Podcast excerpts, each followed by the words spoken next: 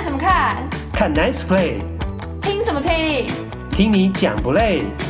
看 Play 听不累？欢迎登录，我是岛主。大家好，这是看 Play 听 Play 第三十八集的播出。大联盟二零二三年新球季的开幕周呢，打完之后，球季前十天的比赛最令人惊奇，也许呢也不令人惊奇的是，坦帕湾光芒队在开季前八场比赛八连胜，这是大联盟最近二十年来最长的开季连胜。所以呢，我开玩笑讲，如果是打经典赛的话呢，光芒跟日本队一样啊，前面的七连胜就已经拿到冠军了，而且还继续八连胜。而且呢，光芒这八连胜都没有侥幸哦，八场比赛得了六十四分呐、只失了十八分，而且每场比赛最少都赢四分，更是从一八八四年之后啊，一百三十九年来的第一次。不过呢，大联盟球季呢不是经典赛，而且比经典赛长几十倍啊。开季呢打得好，当然很好啊，但小时候胖不是胖，还是要经过呢一百六十二场比赛的长期考验。那为什么说光芒开季的八连胜也不令人惊奇呢？那就是光芒这一个小资球队啊，呃，可以说是呢小资球队的最佳代表。每年团队的薪资总额总是倒数几名，阵容看起来总是不怎么样，没有其他大市场球队那种星光熠熠的华丽，但是却经常能够打出扎实的战绩，这一点真的令人敬佩。像是呢，今年季前呢，美国媒体呢，SNY 纽约的体育电视网就找来了十二个大联盟的专家，预测两个联盟的分区冠军跟外卡，也就是呢，呃，可以进入到季后赛的球队了。结果没有人认为光芒可以拿到美联东区的冠军，因为呢，有六个觉得是洋基，六个觉得是蓝鸟，没有人觉得。光芒可以拿到美东冠军，那另外只有三个人觉得光芒是可以拿下美联的外卡，所以呢，并不看好光芒哈、那今年呢，光芒其实薪资总额还是只有七千三百万美元，在大联盟排名第二十八，等于是倒数第三，只比精英跟运动家来得多。那今年的大联盟团队薪资最高的是两支的纽约球队。第二名的洋基队呢，薪资总额两亿七千七百万，哇，是比光芒多了超过两亿美元。大都会是第一名啊，薪资总额最高三亿四千四百万，更是光芒的四点七倍啊！惊死人哦，有钱真好啊，呃，没有钱呢是万万不能，但是钱也不是万能。大都会薪资总额这么高，能够买到冠军吗？洋基队能够重返荣耀吗？光芒能不能再一次打脸那些大联盟专家呢？啊，我想这就是棒球好看的地方。那讲到了美联东区啊，刚刚唯一没有提到的球队呢，红袜啊，应该是今年的台湾球迷跟转播电视台聚焦的球队啊。那我们永远忠诚的国防部长张玉成。那因为在经典赛突出的表现被列入了开季名单，只是好像又跟过去非常类似啊！一进入了正式球季啊，张育成就打不出来。开幕前十天哦，张育成出赛了六场，其中两场先发，但是呢打击都没有表现，总共六个打数，不但没有安打，还被三振了四次，甚至也没有任何保送上垒，所以很多球迷马上开始为他担心了、不过呢，我相信啊，红袜应该还是会再给张玉成更多机会。毕竟他在防守上啊，有这种内野四个位置都能守的功能。那另外就是他已经没有下放权了啦，想要动他就要冒着失去他的风险。还有就是呢，红袜队两个重要的内野伤兵啊，短期之内还没有办法回来。手肘韧带受伤的故事哥啊，Trevor Story，预计要到下半季才能够归队。那另外呢，今年季前红袜队从皇家交易来的 Adelberto Mondesi，那他呢是膝盖的前十字韧带受伤哦，这也是大伤了。不过他已经复原了啦，可以可以开始进行这个棒球活动，但预计呢也要到五月呢，呃才有办法归队。所以张育成还有时间啊，希望他呢尽量把握出赛的机会，表现出来，在红袜站稳脚步啊，不要在台湾当国防部长。一回到大联盟就变成二等兵了，那这样就太可惜了。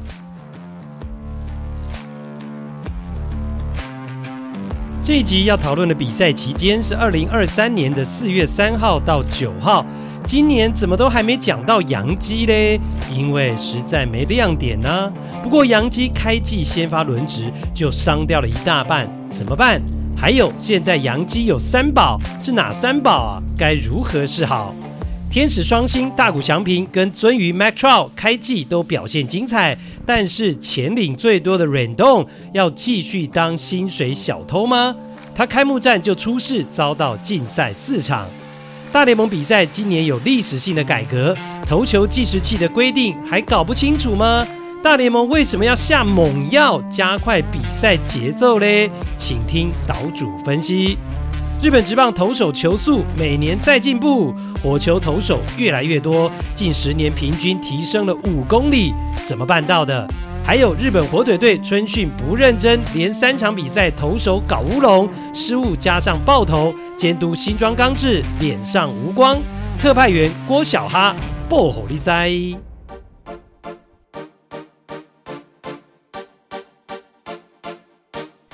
第一趴，洋基新球季没亮点，伤兵多到点点点。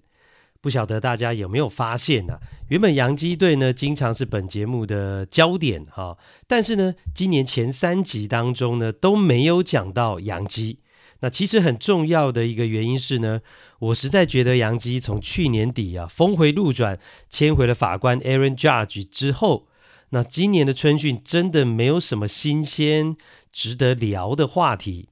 那其中一个原因是呢，阵容没有太大的变化啊，还是很多老面孔啊，只是呢球员都老了一岁。那春训的时候呢，我看美国媒体啊最关注的。报道最多的都集中在菜鸟游击手啊 Anthony Volpe 的身上，那就是因为他呢是最新鲜。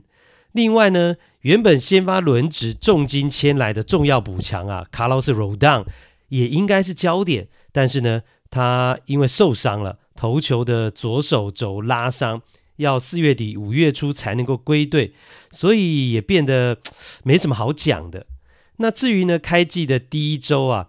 杨基的话题也跟去年差不多啊，球迷还是不断在抱怨杨基三宝，哪三宝啊？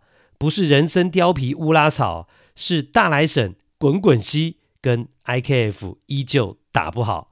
哇，这三个人呢还是打得很烂啊。Josh Donaldson 呢，大来神呢，甚至还要去躺伤兵名单。那这个滚滚西 Aaron Hicks 上场打击呢就被虚报了。然后，IKF 虽然被移去外野，但是呢，关键时刻打击也经常熄火。那另外就是洋基队的伤兵潮啊，也还是一样啊，大家好像都争先恐后的要去当院长。那最夸张的，呃，就是呢，最重要的先发轮值。还记得去年十二月啊，当时本节目第三十三集就有谈到，洋基呢经过了补强之后，可以说是组成了全大联盟数一数二强的五大先发轮值哦。洋基队呢都超开心，洋基球迷啦都超开心的啊，充满期待，信心满满。但是呢，出生未捷身先死啊，高兴没多久就噩耗连连，球季都还没开打，就已经有三个主力先发挂伤兵。那首先就是刚刚提到的 Carlos Rodon，洋基球迷呢原本期待他跟呢 Cole 呢，呃，可以组成左右护法最强的 One Two Punch 一二号先发啊，因为呢，呃，Rodon 是呃用重金啊花大钱签来的新投手啊，六年一亿六千两百万美元，平均一年是两千七百万美金啊，这么贵的投手，大家是等着要开箱啊，结果还没开箱。就先中枪了，开季前就受伤了，要错过一个月左右的赛程，对杨基来讲，哇，这是一个巨大的损失。那另外呢，就是杨基队农场培养出来的前王牌投手啊，Luis Severino，他是背阔肌拉伤，也是要到四月底五月初才能回来。那这几年呢，Severino 真的是院长级的人物啊！明明年纪轻轻，但是却伤病不断，而且就这么巧哦，一切都在洋基给了他一份四加一的五年合约之后开始。那 Severino 其实在二零一七跟二零一八年连续两个球季投的真的是非常精彩，重振了洋基四十号的声威啊。那他在这两年呢，分别拿下了十四胜跟十九胜，都投超过了一百九十局跟两百二十次的三振，而且当时呢，他才二十四岁，所以杨基呢就提前给了 Severino 一份四年四千万美元的合约，外加第五年一千万，呃，第五年是一千五百万美元的球队选择权。结果就在签下了这一份合约之后。Severino 就开始经常受伤，啊，仿佛就是像被诅咒一样。他签了大约，签了长约就受伤了，肩膀啦、手肘啦、背阔肌都出问题。包括二零二零二零二零年呢、他是动了 Tommy John 韧带移植的手术，那当时是整季报销。那他签了合约之后的前四年哦，只投了一百二十局，只拿了九胜。所以平均一胜的代价是四百四十四万美元，哇，也就是呢一胜要花一亿三千万台币，你说贵不贵嘛？划得来吗？答案很明显。不过呢，非常有钱，但其实很小气的洋基啊，洋基呢是连球队飞机上呢，呃，一趟九块美元的 WiFi 无线网络的费用都要球员自己出啊，这样的洋基，诶。呃，对 Severin 的合约是很大方哦，而且呢，呃，很眼光精准的就执行了他第五年，也就是今年的二零二三年一千五百万美金的这个球队选择权，把他继续留下来。那结果得到的又是受伤。或许啦，杨基决定执行他今年的选择权，一方面是因为呢，呃，一千五百万薪水不算高，那也有可能呢是。情何以值千金，是情义、情感上的考量。但是呢，现实是 Severino 开季又是从伤兵名单出发。那他回来之后，能不能够恢复过去的水准，真的没有人能够保证，而且很难预测他今年能够带给杨基呢多大的贡献。那第三个呢，就是去年季中从运动家交易来的 Frankie Montas，他是呢投球的右手肩膀呢去开刀了。那既然是开刀呢，当然就要从伤病名单出发，而且呢动手术嘛，缺席的时间会更久，要到下半季啊明星赛之后才能够归队。原本去年的洋基把 Montas 交易过来，是希望他能够呢帮忙打季后赛，呃，甚至呢可以帮助洋基去冲击世界大赛的一个重要投手。But，但是人算不如天算了，才去年呢，呃，交易过来一个多月，他只先发投了八场比赛呢，就受伤了啊，就是肩膀发炎，而且呢，呃，蒙塔斯这八场比赛成绩超烂的，只有一胜三败六字头的自责分率。那其实呢，原本蒙塔斯去年在运动家队的时候呢，肩膀就有发炎的情况了啦。那我是觉得他根本没有完全康复，然后就被交易来了洋基，所以投球成绩才会这么样的一个不理想，啊真的蛮出乎意料之外的。那其实呢，他就是在一个没有完全健康的状态呢在投球，因为他不是一个那么差的投手。你看他在去年的前一年呢，也就是二零二一年，在运动家这种战绩非常不理想的球队。是投满了三十二场先发，可以拿到十三胜，然后三点三七的自责分率，非常优异。所以就知道他其实就是一个呃有实力的投手。然后呢，呃，讲到这些呢，更扯的是呢，他去年九月就因为肩膀发炎嘛，然后整季报销了。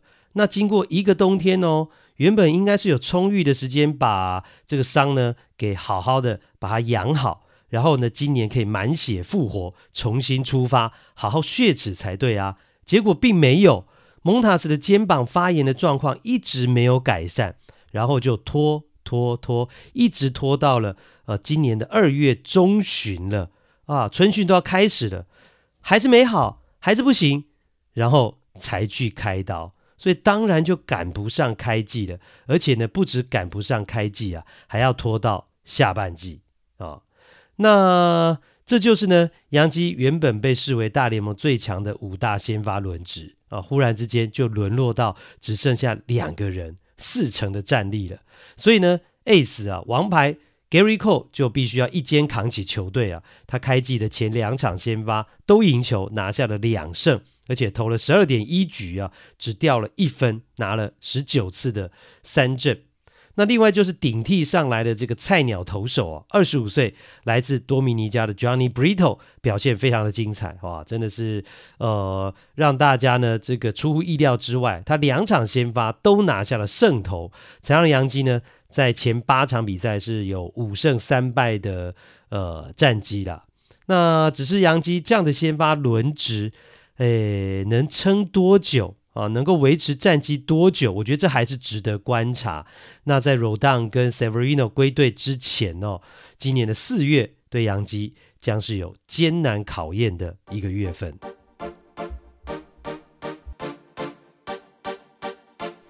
第二趴，天使应该有三个太阳，却有一个薪水小偷在纳凉。上个星期呢，我们的独角兽万人迷。超越漫画的男主角，真实世界的茂野吾郎，也就是二刀流大谷翔平啊、在惊险当中呢，拿到了本季的第一胜啊。他是在水手的主场呢，呃，等于是客场作战呢，主投六局只失一分，哇，又是表现优异。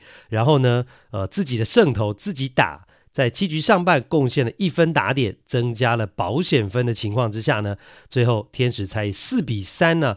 一分险胜，那大谷开幕战呢，对上运动家其实投得更好，当时是六局没有失分呢，飙出了十次三振，而且只用了九十三球。但是呢，队友们真的很不给力呀，天使打线全场只得一分，加上牛棚在八局下半砸锅，所以呢，大谷该赢的球没有赢，该拿到的胜投没拿到，因此呢，汲取了这样的一个教训啊，大谷。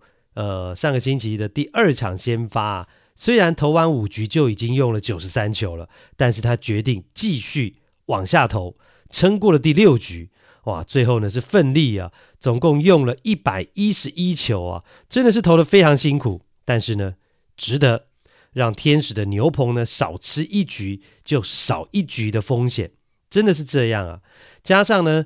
呃，他七局上半击出了带有打点的安打，把比数拉开到了四比一。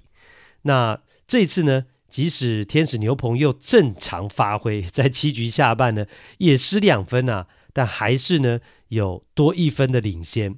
所以呢，也就是因为大谷自己多打了一分，多得了这一分啊，让他这一次的胜投呢没有溜走。那另外呢，我周末啊，在看天使队比赛的时候呢，发现一个有趣的事情啊。呃，跟大家来讨论一下，那就是呢，我看到转播单位秀出了大谷开季啊前六场比赛的强劲击球率啊，呃，高达了百分之七十五点五，非常的高啊，是全大联盟第二高的球员哦。强劲击球率百分之七十五点五。那讲到这个强劲击球率，稍微解释一下，它就是呢，呃，打进场内呢，初速度。超过九十五英里的球的这个比率，哦，就是强劲击球率。那看到大谷这个数据呢，我觉得好奇跟有趣的是呢，大谷的强劲击球率这么高，那当然形成安打的机会也高嘛，两者之间是成正比的。我们以这个二零一八年大联盟球季的数据，呃来看哦，强劲击球率哦，呃强劲击球的这个安打率呢是高达了五成二四。但是呢，大谷在百分之七十五点五的强劲击球率之下，打击率哦，就竟然是不到三成，只有两成八六。诶，那我心里就有一些疑惑啦，我就在想，为什么嘞？第一个想到的可能是哦，跟运气有关哦，打得强劲，但是呢，找到了手套。不过运气会差到这么多吗？那我就在想另外的原因哦，有别的原因吗？那想了一下之后呢，我觉得或许是跟羊角有关系，哦，因为你就算打得强，但是仰角太高，没有办法出墙外的话呢，还是会遭到接杀出局的命运。那不然就是仰角不够，或仰角太低，那形成了滚地球，那当然也就会出局的机会也高。但后来我发现呢，原因可能是跟大谷被三振的次数比较多有关系。那因为呢，他。二十一个打数被三振了六次啊，其实也不少了。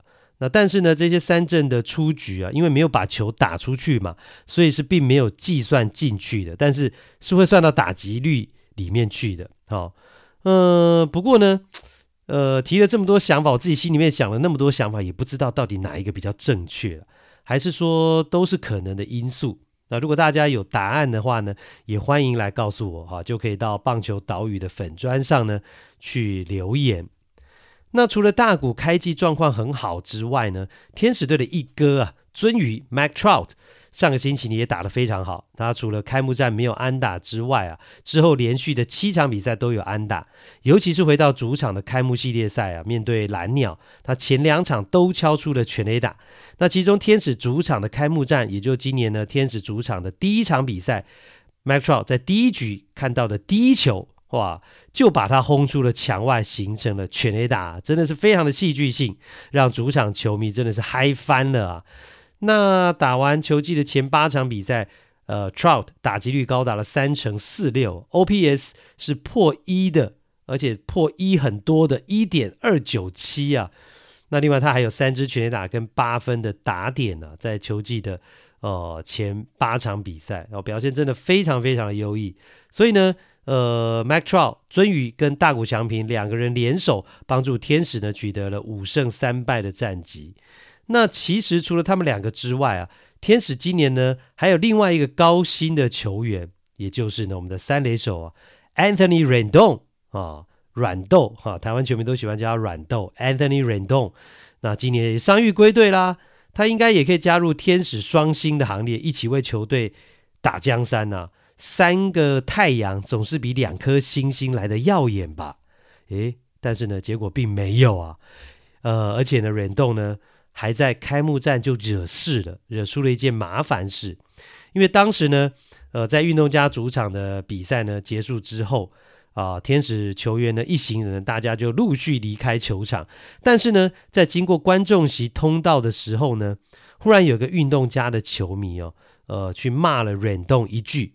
Bitch 啊，骂 Rendon Bitch，也就是呢骂他是婊子啊，婊子的意思。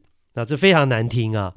那一般来讲，球员碰到这种事情呢，都不予理会。我相信这绝对不会是第一个这种不理性的球迷在看台上这样骂人啊，骂球员。那大家一般来讲，球员就不要理他，当做没听到啊，啊、或是就算听到了，也不会跟球迷去一般计较。不过这一次啊，哦，Rendon 听到之后呢。是呃，就走到了栏杆旁边，然后把这个年轻的球迷啊叫过来，然后呢，这个球迷就真的过来在栏杆旁边，呃，跟忍动对上的时候呢，距离很近，所以忍动就立刻抓住他衣服，把衣服抓到这个领口的地方，就把他抓住，然后他就跑不走了嘛，跑不掉了嘛，然后呢忍动就当场质问这个球迷为什么要骂他，为什么要骂我 bitch 哦，那两个人就在那边。就在那边争执啊，那最后呢，呃，要走的时候呢，呃，Rendon 呢还用手去挥了一下这个球迷的脸，啊，就是有点要打他的这种感觉，但是这个球迷因为反应很快，就闪开了，所以呢，并没有打到啊，没有打到，但是呢，Rendon 的确是有这个出手的动作，结果这整个过程啊，就完全被旁边的球迷用手机拍下来，然后就 PO 到了社群媒体上嘛，啊，事情就。炸锅了啊！因为是在公共场、公开的场合，然后球员有对这个球迷做出粗鲁和动手的行为，包括用手啊抓住对方衣服的领口，以及有这种出手打人的动作。所以影片曝光之后呢，大联盟就非常的重视，好、哦，大联盟的官方就很重视，而且最后决定要祭出惩处啊任栋最后就遭到了禁赛。四场的处分，禁赛四场，另外还有罚款啊，只是这个罚款的金额没有公开。那事后呢，Rendon 啊就是有承认了，他当天情绪失控了哦。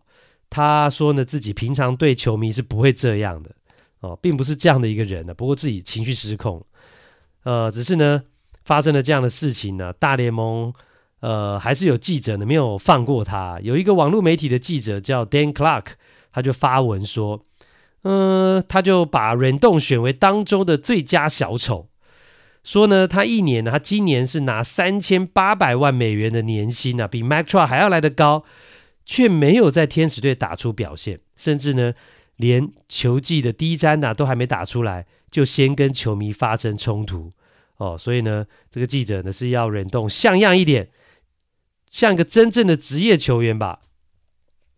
那其实呢，讲到忍动啊，这几年真的是天使队最大的薪水小偷啊，啊、变成了天使非常失败的一笔投资。甚至呢，在讲天使没有薪资空间去留住大股啊，一部分原因也是呢，薪资总额有很大的一部分呢是卡在了忍动的身上。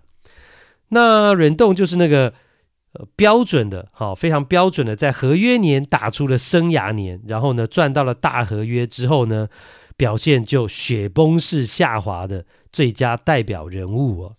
呃，讲到呢这个过程呢、哦，他在二零一九年。好，二零一九年就打出生涯最佳成绩的那一年，是轰出了三十四支全垒打，一百二十六分的打点哦，高达三成一九的打击率，而且 OPS 是破一啊，这些呢都是生涯最佳表现，而且那一年二零一九还帮助国民队拿到了世界大赛的冠军，所以就在这样辉煌的记录之下，那他成为了自由球员，然后呢，天使队就哦大手笔的哦。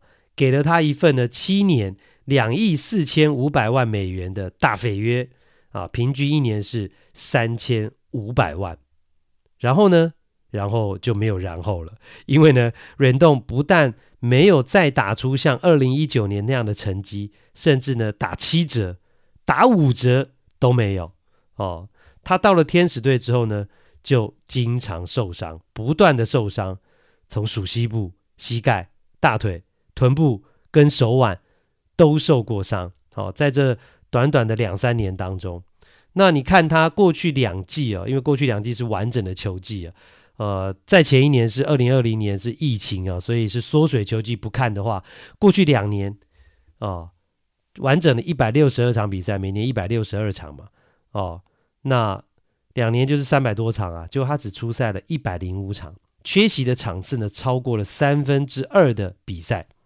那他过去呢，在国民队六年的打击三围是两成九零打击率，三成六九的上垒率，四成九零的长打率，非常优异啊！入选过明星赛，拿过银棒奖。但是哦，来到了天使之后呢，拿大肥约啊，领大钱啊，但是过去两季只有两成三五的打击率，三成二八的上垒率，三成八一的长打率，这样的一个打击三围，然后呢，大部分时间都在伤病名单。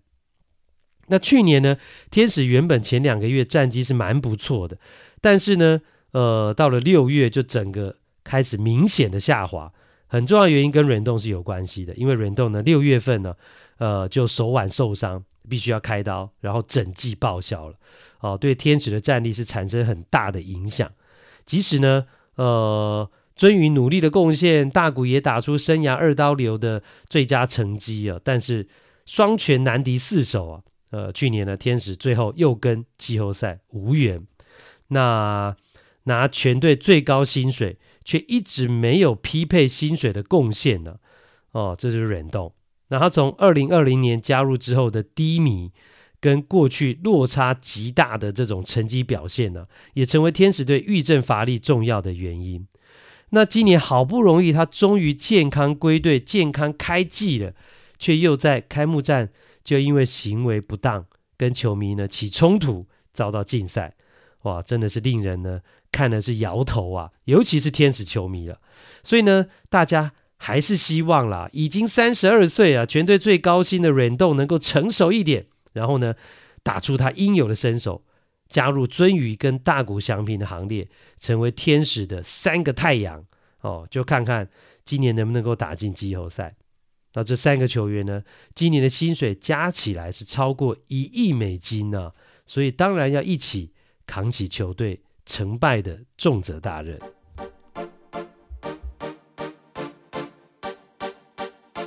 第三趴。好想转播大联盟哦，因为现在的比赛打超快。今年的大联盟做出了史上呢少见的巨大变革，相信很多人呢在收看比赛转播的过程当中呢都看到或是感受到了。除了这个禁止布阵、垒包加大之外呢，最重要的就是为了加快比赛节奏所实施的投手计时器跟投手呢牵制的限制。那这些改变的实际规则是怎么样？那会如何影响比赛的面貌？那大联盟又为什么要做这些改变呢？是我们这一趴呢主要的内容。那本来这一些啊，今年。呃，规则上的改变呢，是在季前或开季的时候呢，就要在节目当中跟大家来讨论。不过呢，因为经典赛的关系啊，一直延后。那这一集终于有时间了啦。如果大家对于新规定还有不了解的地方呢，希望这一趴可以让大家更清楚的认识。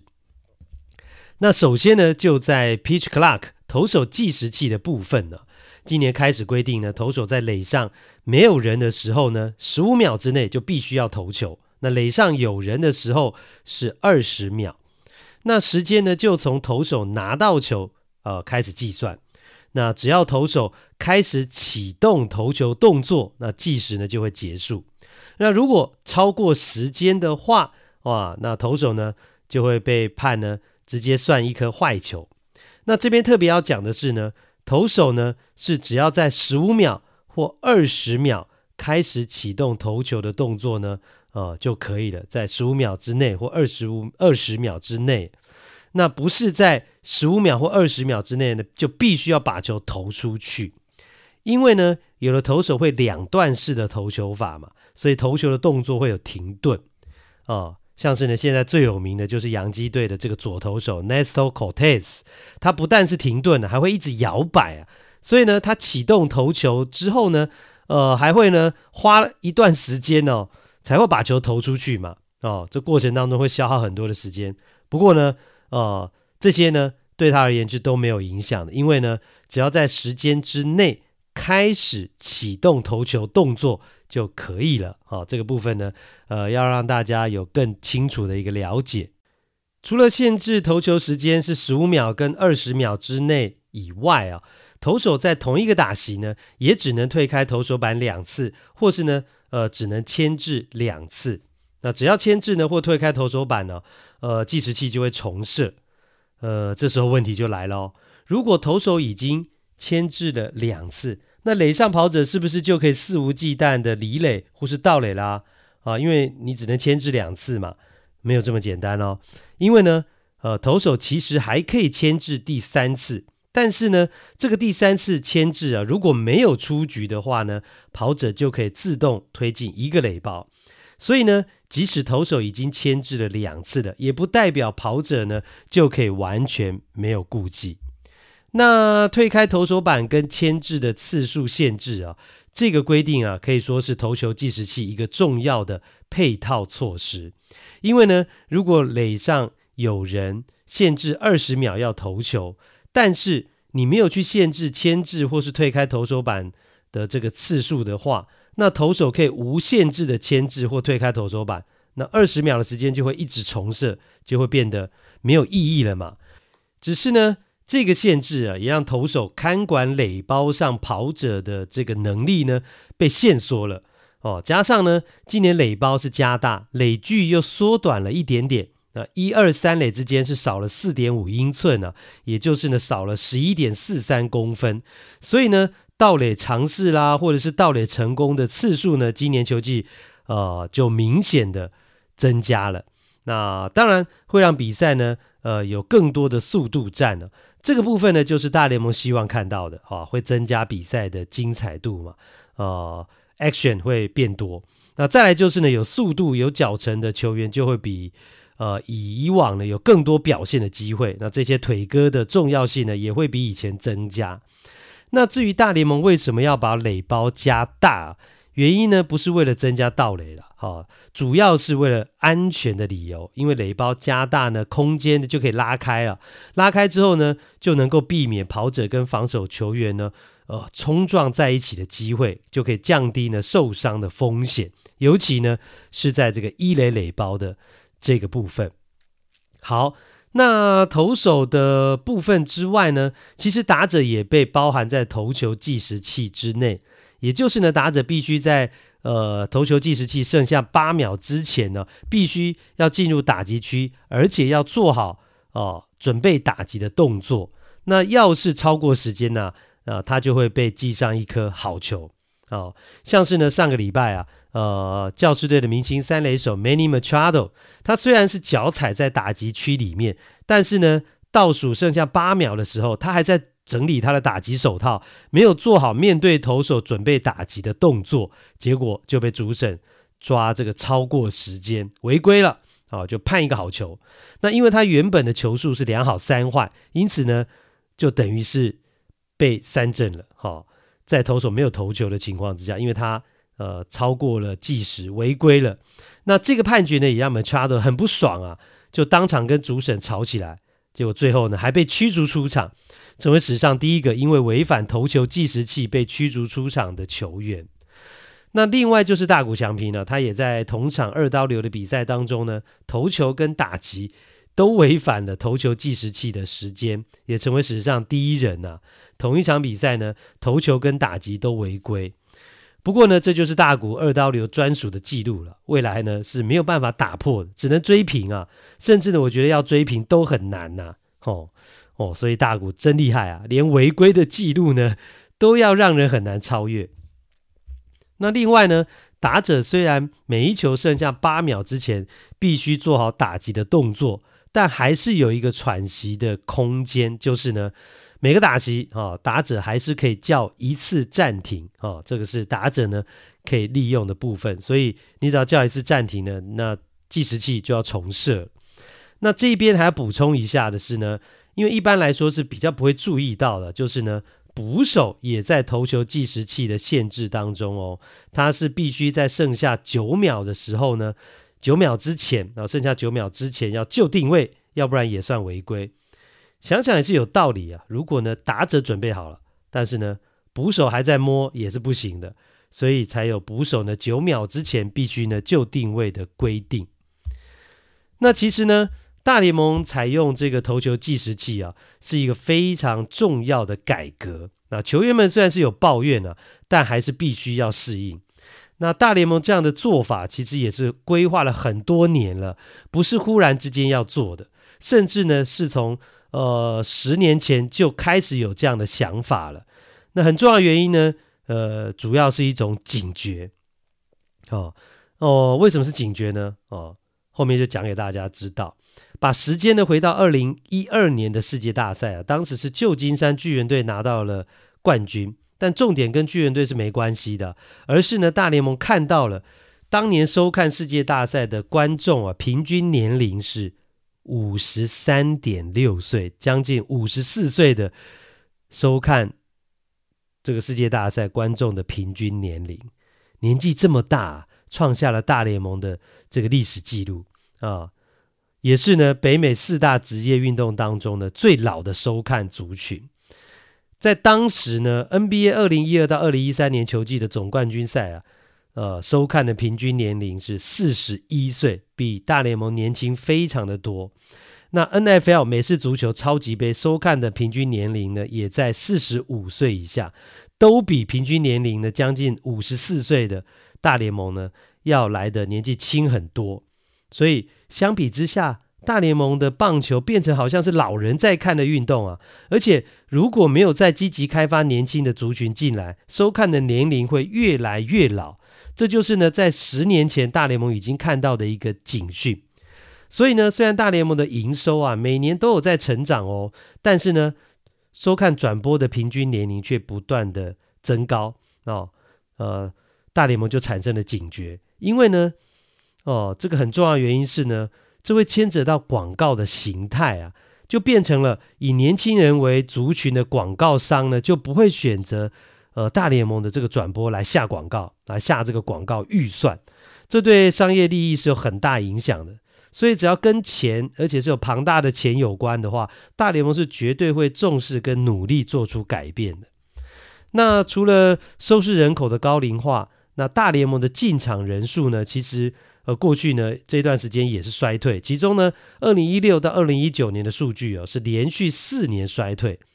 那收视人口的高龄化跟进场人数的衰退，原因是什么呢？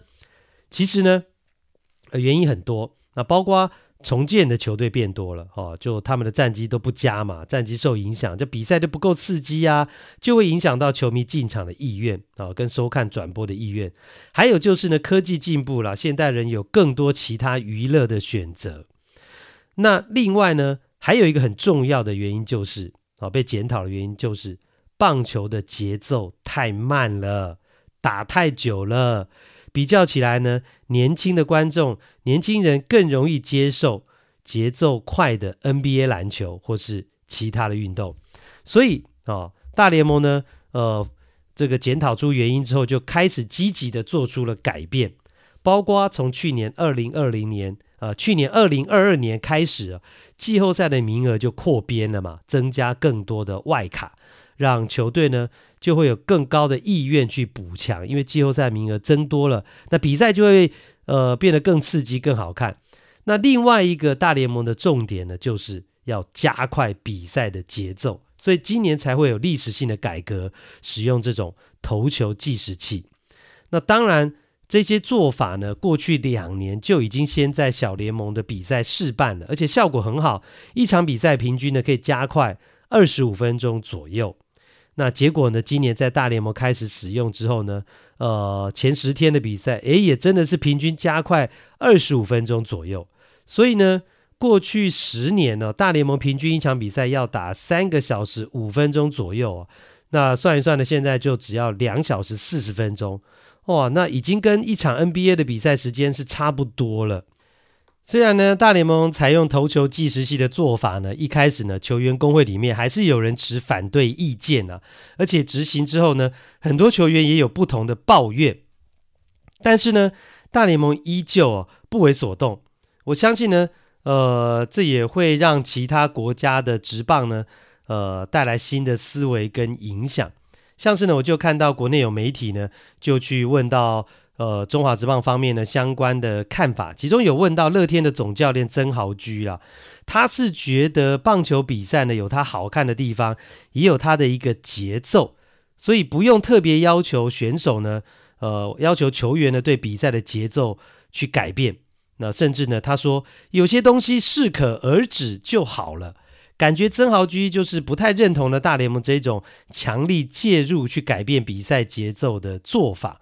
他认为，如果刻意加快节奏，会破坏了棒球原本的味道。当然，每个人的看法呢，其实都不一样。不过呢，我是觉得，呃，或许只谈新规定，呃，去加快比赛节奏，呃，其实是只看到了表面而已啊。其实真正的原因呢？呃，加快比赛节奏，真正的原因是背后的呃考量是职棒整体的经营跟吸引球迷收看跟吸引球迷进场的这种商业考量。大联盟其实是为了长期永续的经营才努力做出改变，因为呢，他们觉得棒球不能够再打这么慢，再打这么久了，要不然观众会流失，观众会越来越少啊，年轻观众就会。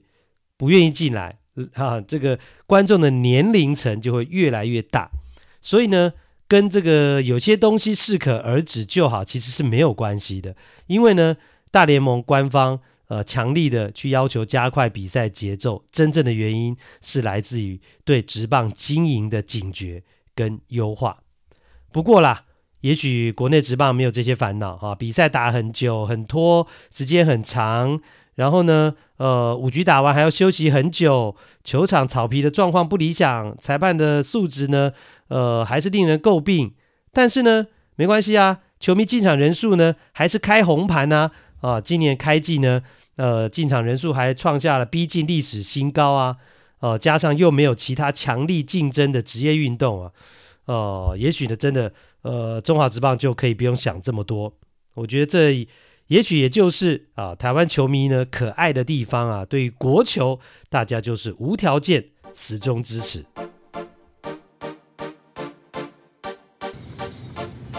欢迎来到这个星期的日本直棒时间，依旧欢迎我们的特派员郭小哈先生。各位听众朋友，大家好。哎，我要先跟那个我在美国的听友。打打招呼。你在美国的听友，你在美国的粉丝吧？我跟你讲，这一集啊，原本你先不要讲，我自己就说开场我要讲这个事情，结果你自己就马上就迫不及待的，一定要一定要哦，就先讲出来好了。我先讲一下原委啦，因为呢，呃，我们的看 play 听 play 这个节目呢，啊、呃，包括日本职棒的单元，哇，在美国哈、啊、也收到了有我们的这个听友的这个消息啊，结果呢，这个听友还这么巧啊。竟然就是我们郭小哈的大学同学，国中国中国中同学，国中同学，对对对国中一直同学到大学，没有啦，就 而且我们他国中不是单纯就只有国中同学，而且他同我们同学一年他就转学到台北，然后后来他就嫁到美国，可是一直都有断断续续有联络了。哦，所以男生还是女生啊？女生啊？哦，所以是不是你喜欢人家？嗯，不好说。就是嘛，我跟你讲，不好。我听我就知道，你明明就你暗恋人家，不然就你喜欢人家，人家都远嫁美国了，你还不放过人家？话不是这么说的吧？不是啊，话不是这么不是这么说，那该怎么说呢？嗯，他小时候是我们全班的偶像。哦，班花吗？对，算班花吧。哇，那班花就没话讲，那所有男生都喜欢，那那我就原谅你了。嗯，好。不过，不过，事实上，她是嫁到美国去嘛？这个同学，对对对对对，然后，呃，她有听到我们的节目，哎，怎么会听到我们的节目啊？呃，因为他就说希望他小朋友也可以练习听一下中文，因为毕竟在那个环境下，中文可能比较听力上可能比较弱一点。哦，然后就说他就找了 Podcast，然后再放在车上听，让他小朋友可以就培养母子关系吧，应该是。啊，对，结果就刚好他找的那一集就是我们上一次讲大谷。哦，对，跟立山的那一段，所以他想要小孩学中文，在美国，然后一方面，呃，他也希望听一点有关棒球方面的，嗯，就因为他儿子也是大谷的球迷哦，对对对对，就会培养一下母子关系哦，所以他就用搜寻嘛，还是怎么样？不然他怎么知道？没有，他就搜了很多大谷相关的新闻啊，然后就刚好好像有推播推荐哦，他这个 podcast。所以各位台湾的听友们，你知道吗？我们节目对不对？我们日本职棒单元现在已经是啊啊红到美国去了。可以这样讲吗？哎，可可以吧，可以吧？那你同学是嫁给美国人吗？没有没有没有，台湾人，哦也是嫁台湾人，哦只是说在美国的环境要学习中文，学学习我们的母语是比较不容易。对，在美国没有错。那听我们的节目那就对了啊！不但有棒球的讯息，不但有大鼓的讯息，而且呢也可以顺便学习中文。哇，那真是一个一 gam 里狗蒙拉干塞口的好方法，还可以顺便学一点台语、俚语，也可以顺便学起来，是这样吗？是不是？对不对？我们这个节目的寓教娱乐，真的非常好。好了，那呢，呃，我们谢谢这个小哈的国中同学，哎，叫该怎么称呼呢？嗯，没关系啊，就国中同学。啊，叫没关系哦，呃，随便啦，都好啊。你怎么这样？那不是重点，总有个名字嘛，小美啊，或者小花什么之类的。嗯，不用，不要了。对对，好了好了好了好了，这个。呃，也谢谢这个在美国的这个小哈的国中同学呢，也收听我们的节目，也跟他的儿子呢哈问声好，我们多多学习中文了哈，以后有机会呢回来台湾啊，也可以体验宝岛之美哈，那也可以这个跟我们一起来享受棒球的乐趣。好啦，那这个星期呢，当然日本职棒的部分会跟大家来聊，不过一开始呢，要先来呢。关注一下啊，从日本职棒挑战大联盟的吉田镇上，我看我们今年大概每一集都要讲到 吉田镇上。我说在日本职棒单元，那因为郭小哈呢对他是一开始真的不是很看好，那果然在守备的部分，上个星期吉田就暴露出他的一些缺点。对啊，就飞球的判断嘛。那当然他那时候加入红袜，大家就讲说有绿色高墙，啊，有绿色怪物，所以他的左外也相对比较短，在分威球场。那左外野相对短的状况之下，就可以稍微弥补一下他的缺点，因为他的缺点就是他的背力可能在大联盟里面算是比较弱一点的。对，结果那一场比赛，反正第一个他飞球的判断出问题，然后就把可以感觉上应该是可以接得到的，变成一支二垒打。对，那个球是呃跟海盗的比赛嘛，红袜对海盗，然后左外野其实根本没有打到墙，而且距离墙其实有一段空间，但是整个吉田在判断上。就发生了蛮大的差错，而且那个球不是在他后面哦，是在他前面，就他还距离那个球大概有三四公尺的落差。对对，而且他已经先贴到墙了，然后还要再往前，所以表示他一开始在判断上就已经出现落差了。嗯，的确。对，然后还有一球是高飞起身打的回传，对对对对，回传，结果他呃应该是安打的回传，结果他传回来，结果。整个偏掉，嗯，对，整个往三垒方向偏，而且偏得非常的离谱。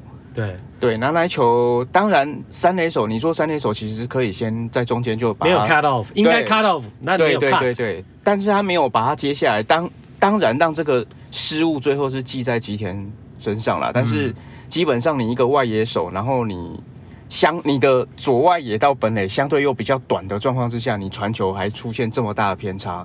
那就表示你的背力的确是有点问题。好啦，简单讲就是一如郭小哈所预期的啊，吉田镇上的手背呢，其实蛮有问题的哇，现在已经要接受到考验。那比较担心就是说，因为他手背上的一个压力或是不良的表现，会转而就是进而影响到他在打击上面的表现，这是。会比较令人担心的。那讲到打击的话，事实上他在开季的前七场比赛算是中规中矩，虽然打击率不高，但七场比赛有一发的全垒打，也贡献了六分的打点，另外还跑了两个盗垒成功。前七场比赛 OPS 七乘三七，算可以交代了啦。可是他打四棒哎、欸，啊，他打四棒，打四棒是因为红袜队没有更好的四棒人选啊，你不能因为他打四棒，你就怪他这个成绩不够好啊。呃、所以。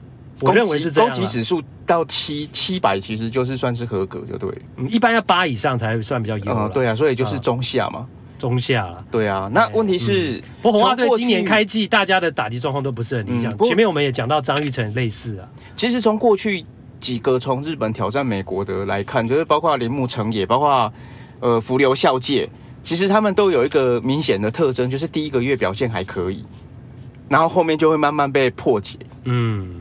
那吉田在这部分，你第一个月其实你的表现就没有特别突出，对，而且相对福流跟相对铃木，你的防守又没有比较好。哦哦，对，所以你会更会被放大检视，因为福流跟铃木至少你防守是 OK 的，所以可能 maybe 他偶尔会有个美技演出，帮球球队守下一些分数，大家可能还可以啊，好啦，达不到算了。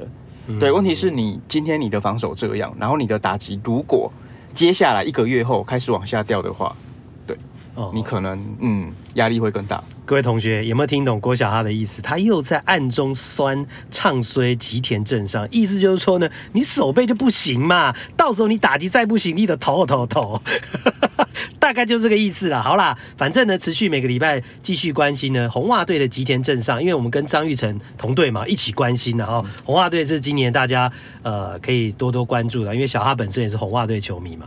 是啊，是不是，是日本职棒喜欢西武？是啊，美国职棒喜欢红袜。对哦，好好，那接下来我们就要讲到了，刚刚讲到吉田镇上的守备了。那事实上，日本职棒的开季啊，要讲到的是日本火腿队，哇，守备就出现了乌龙状况，而且是呃，小夸卡离谱啊，比较离谱一点点、嗯。对啊，他前六场就五个失误嘛，那现在是日本十二球团当中，当然就是失误最多球队，而且他的失误就是。尤其是对罗德的三连战啊，他刚好一场一个失误，而且这些失误全部都造成掉分，对啊，然后他三连败嘛，所以就变成说大家就会去看说啊，你打不到，得不了分没有关系，但是你连防守都做不好，嗯，对，那当然这支球队去年新庄光新新庄刚志 Big Box，嗯，玩了一年哦，他去年就说我我没有想要拿冠军。一开始就讲说我不想拿冠军，但是他今年说我今年就是要拿冠军的，结果你今年要拿冠军，然后你拿出这样的表现来，当大家当然就会觉得说，哎呀，你到底这支球队现在到底怎么办？那这三个守备失误，你为什么要特别提出来点出来这个球队？然后是有什么共同之处？是是三个都投手，还是说他的守备是比较离谱？对啊，他三个都投手，一个是他牵制二垒，结果传偏，然后球飞到中外野，结果中外野手。又突然就是他可能没有应变过来说球会飞到他这边，结果他没有也没有接到，他还往往后掉，对，等于说原本到双失误了。对，那原本你牵制二垒的，就是你二垒的跑者，当然他就是跑回本垒了嘛，所以就直接得得分了。嗯、然后另外一个是他要去，比如说你牵制二垒，就二垒手没接到，没配合上，那投手就是到三垒，啊，然后。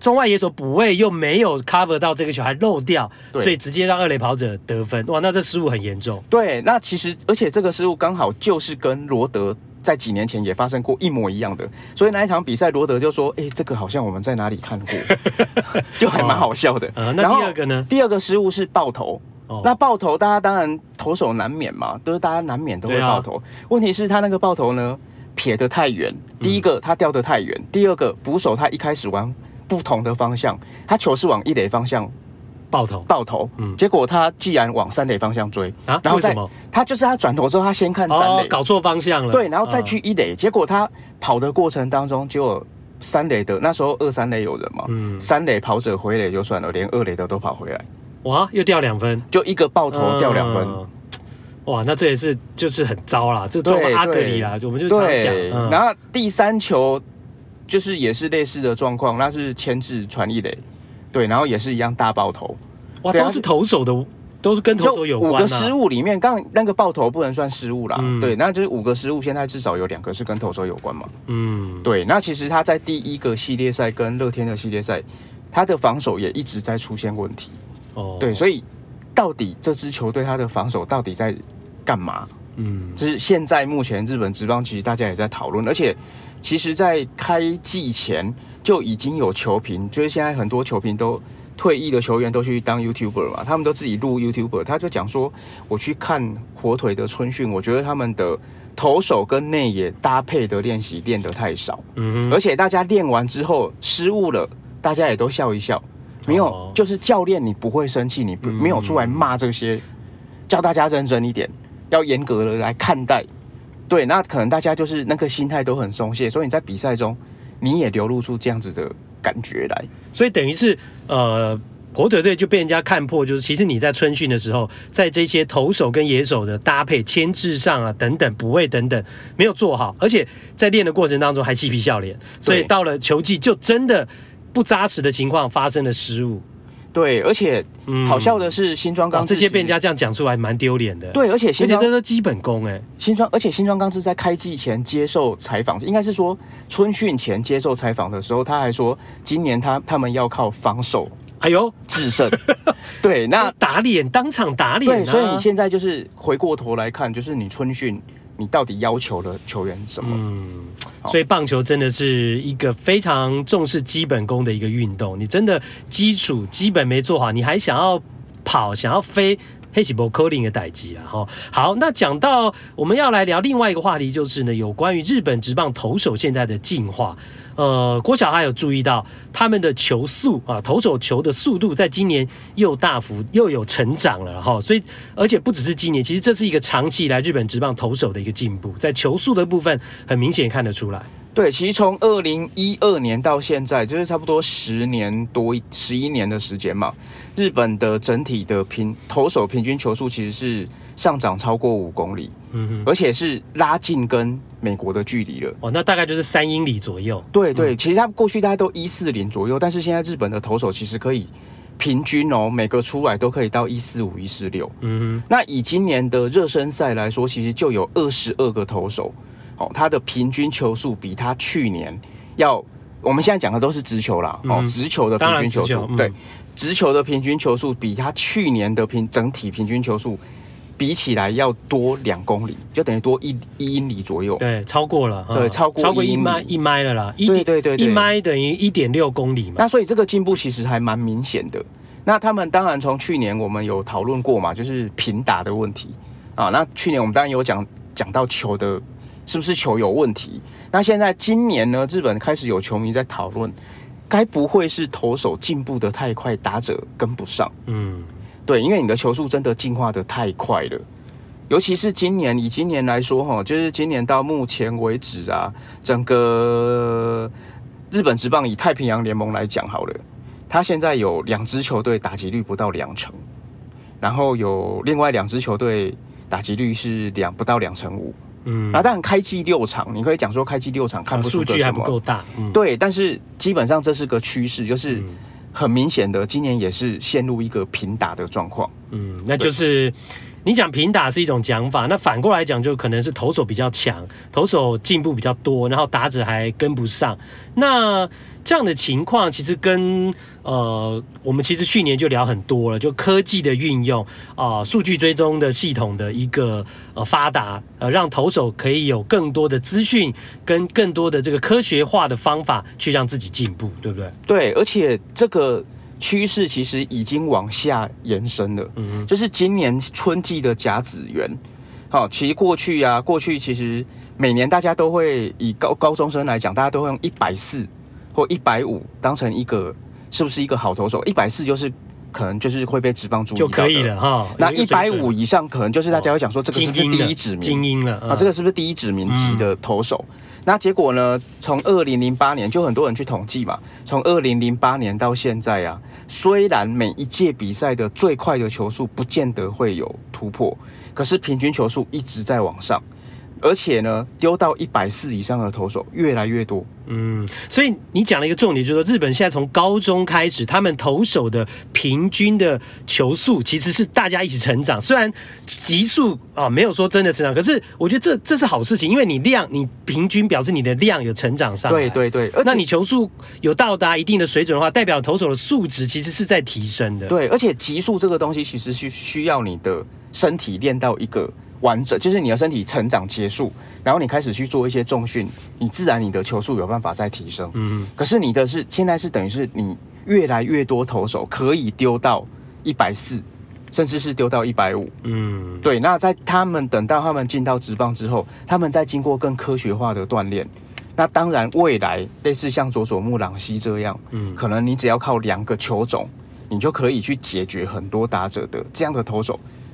接下来可能还会再继续出现，嗯，所以日本球界呢，真的呃持续的有在进步了。大家从经典赛就可以看到，日本队不是只有靠一个大谷、靠打比修投手就撑得起来，他们其实在很多中继大家不太认识的这些投手上来，你看到在冠军战一人吃一局，大家都投得很稳很好，这就是他们整体的呃。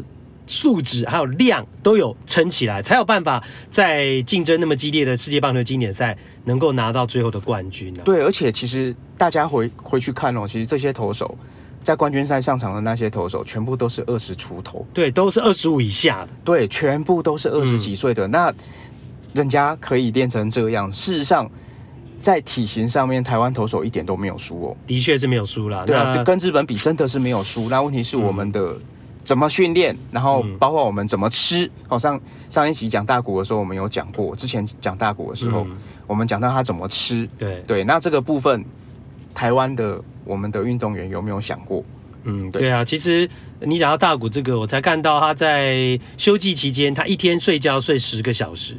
哦，然后当然中间包括哦，十二个小时讲错了，是晚上睡觉睡十个小时，中午睡两个小时，所以加起来十二个小时。然后中间呃醒着的时间有六个小时是在锻炼的一个情况，这是大谷相平。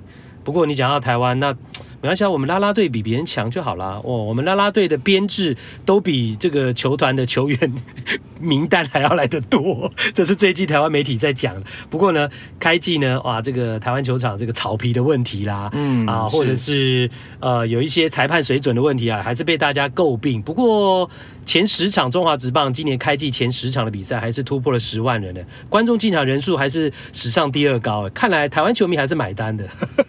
好啦，这是台湾经典赛，经典赛打得还不错，应该也有一点关系的。对啊，不过还是要看长期啦。哦，好，那谢谢小哈呢，今天为我们带来这么多有关于日本职棒跟日本球迷深入的讯息，感谢小哈。嗯，谢谢大家。那今天的节目呢，也进行到这边啦，感谢大家的收听，请大家呢给我们五星评价，也欢迎你订阅。那如果能够哦抖内赞助呢，更是感激不尽。我们下回见，拜拜。